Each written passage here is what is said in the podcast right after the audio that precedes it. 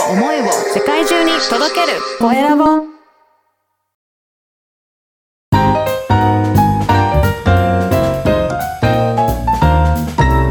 ポッドキャストの配信で人生が変わる。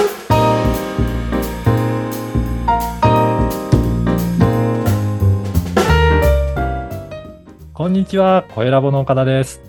今回は、えー特別編として、えーゲストの方をお呼びして、えー番組をお届けしたいと思います。えー花水恵美さんと相川、えー、ゆうすけさんです。よろしくお願いします。お願いします。はい。まず、それぞれあの自己紹介していただきたいなと思いますので、まずは花水さんから自己紹介お願いいたします。はい。ありがとうございます。ハワイ在住36年になります。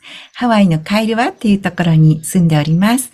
えーハワイの、ま、えーハワイからですね、ライフスタイリストとしまして、就活エッセンシャルというポッドキャストを通じて、いろいろな、まあ、生き活、就活についての配信、そして素敵なゲストをお迎えして、えー皆さんの、えー今後の、まあ、生きる何か、えーなんて言うんでしょう。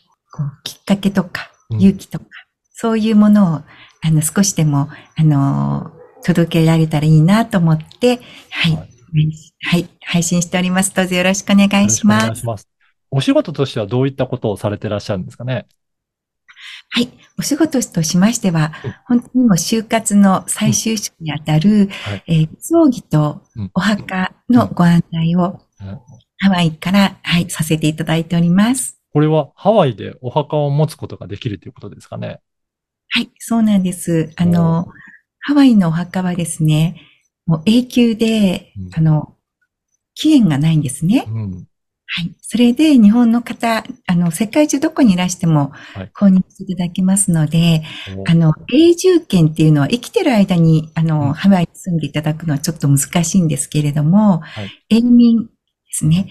それで永民権っていう、あの、商標登録もさせていただいへて、ーはい、永民権をご案内して、あの、アロハナ、あの、私ども、墓友って呼んでるんですけれども、はい、アロハナ墓友の輪を広げて、あの、言っております。どうぞよろしくお願いいたしよろます。しくお願いします。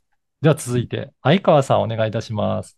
はい。あの、相川祐介と申します。よろしくお願いします。私は、あの、スキルドワーカーズ株式会社の代表取締役をしながらですね、ポッドキャストでは、独立3年目のしくじり講義という形でですね、こんなことあるよねっていうしくじり談義を毎週お届けをしてます。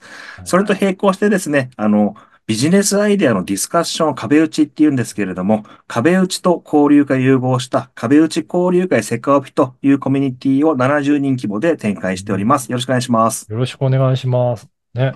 壁打ちって私も最近ちょこっと聞くことがあるんですけど、あの、どんな感じで交流会の中では壁打ちされてらっしゃるんですか？これはですね、シンプルに参加者4人が、まあ、いるんですけれども、はいみんなでお互いのビジネスをどうやったらもっと伸ばせるかというのをうん、一人20分ずつ時間持ってもらって、はいたっぷりディスカッションするという場ですね。そうなんですね。じゃあ、いろんな方からいろんなあのコメントいただける、そんな場になってそうです。はい、そうです。はい。はい。ぜひね、よろしくお願いします。お願いします。はい。で、今回はですね、お二人、えー参加いただいたので、えーテーマをですね、人との関わり方というテーマで、えーこのポッドキャストをおあのお届けしようかなと思うんですけど、ぜひね、あの、花道さんはこの今のね、お仕事のお墓のね、えー販売もされてらっしゃるということですが、どういった関わりをされてるのかなというところをぜひ伺ってもいいですかね？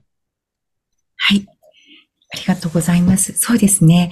あのまあ、先ほども言いましたように、お墓、ご葬儀っていうのは就活の中でも最終章にあたりまして、本当にもう人生の、あの、最後。でも最後を考えることによって、今をよりよく生きていきましょうっていうことが、あの、今の生き活、就活の定義になってきてるんですけれども、それで私のところに、あの、来ていただいたお客様ですね。あの、私どもでは、あの、お客様とかクライエントっていうふうにお呼びしなくて、ファミリーというふうにお呼びしてるんですね。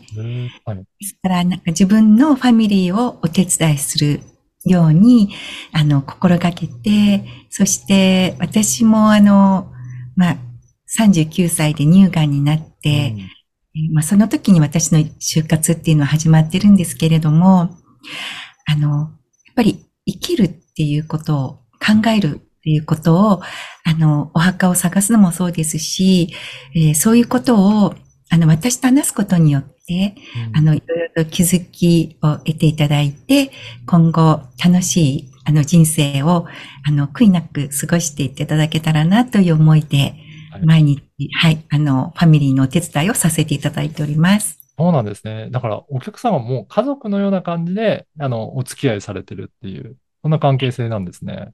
はい、そうです。へえ。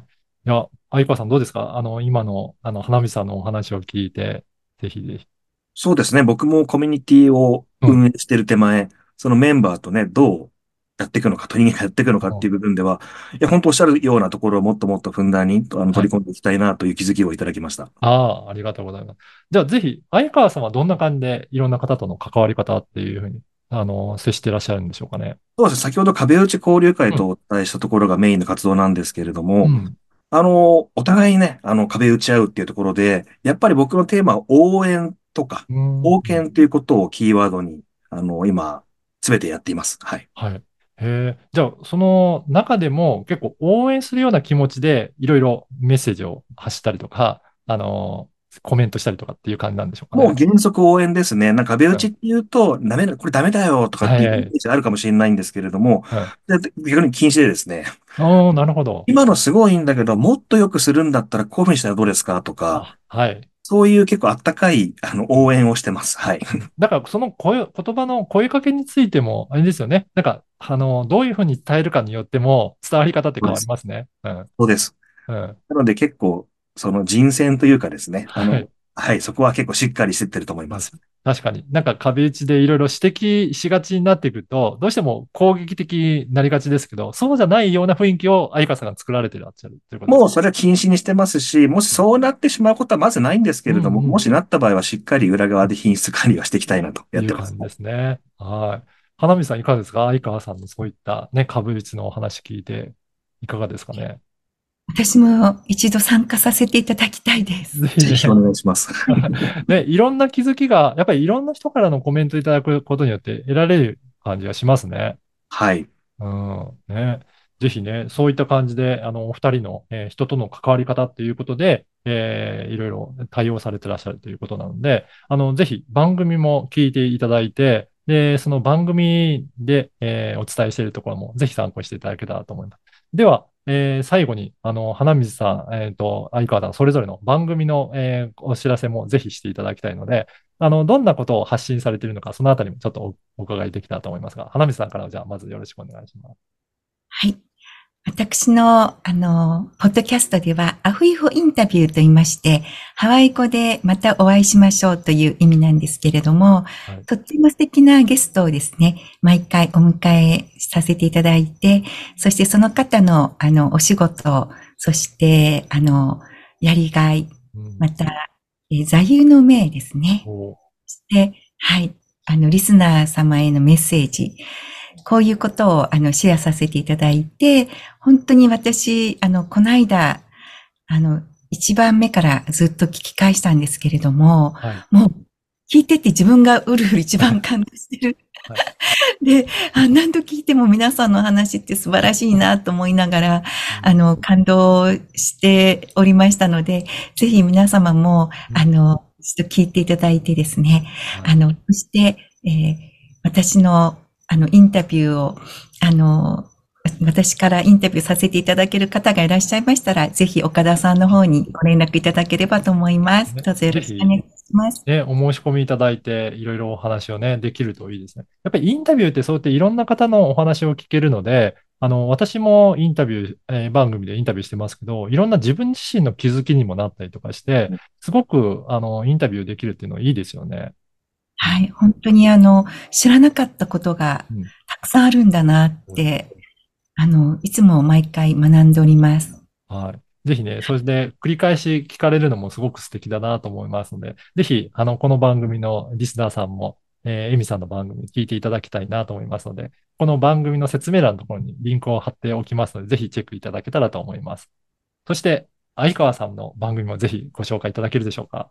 はい。あの、私は独立3年目のしくじり講義という番組を発信してるんですが、あの、野村監督有名なですね、うん勝ちに不思議の価値あり、負けに不思議の負けなしということがあるんですけれども、まあ、なかなかその成功事例を聞いてもね、再現性がないので、僕の番組ではこんなことでしくじるよねっていうことをキーワードに、毎週金曜日、こんなことでしくじってませんかという実例をもとにお届けをしています。ね。やっぱり、成功する成功法則を見つけるの大変ですけど、はい失敗しない、あな失敗の事例を学んで、そこをしないようにすると成功確率が上がっていくっていうことなんですね。そうですね。はい。それを先、僕が失敗したこともありますし、周りの失敗もありますが、はい。こんなことで失敗しないでねっていうことをお届けしてます。で、じゃあ、相川さんも過去にいろいろ経験したことを発表されてらっしゃるわけなんですかね。そうですね。さっき僕、応援ってテーマにしましたけれども、うんうんもうシンプルに言うと僕、クラファン前やったんですね。はい。クラファンやったんですけれども、たくさんの応援をもらいながらも、うんえ応援してくれない人いっぱいいたわけですよ。うん。そこを立ち返ると、僕はその応援してくれなかった人に対して応援してなかったなってすぐ気づきがあって、おー、なるほど。うんあ、応援してないから応援されないんだって気づいたんで、だったらもう徹底的に応援する生き方しようっていうところも、はい、そんな失敗話もしてます。はい。なるほどね。まずは自分から応援していこうということおっしゃる通りでですね。はい。はい。いやーね、ぜひ、あの、相川さんの番組も、このポッドキャストの説明欄に記載しておきますので、ぜひチェックいただけたらと思います。はい。本日は、えー花水さんと相川さんに、えーゲスト参加いただきました。どうもありがとうございました。はい、ありがとうございました。ありがとうございました。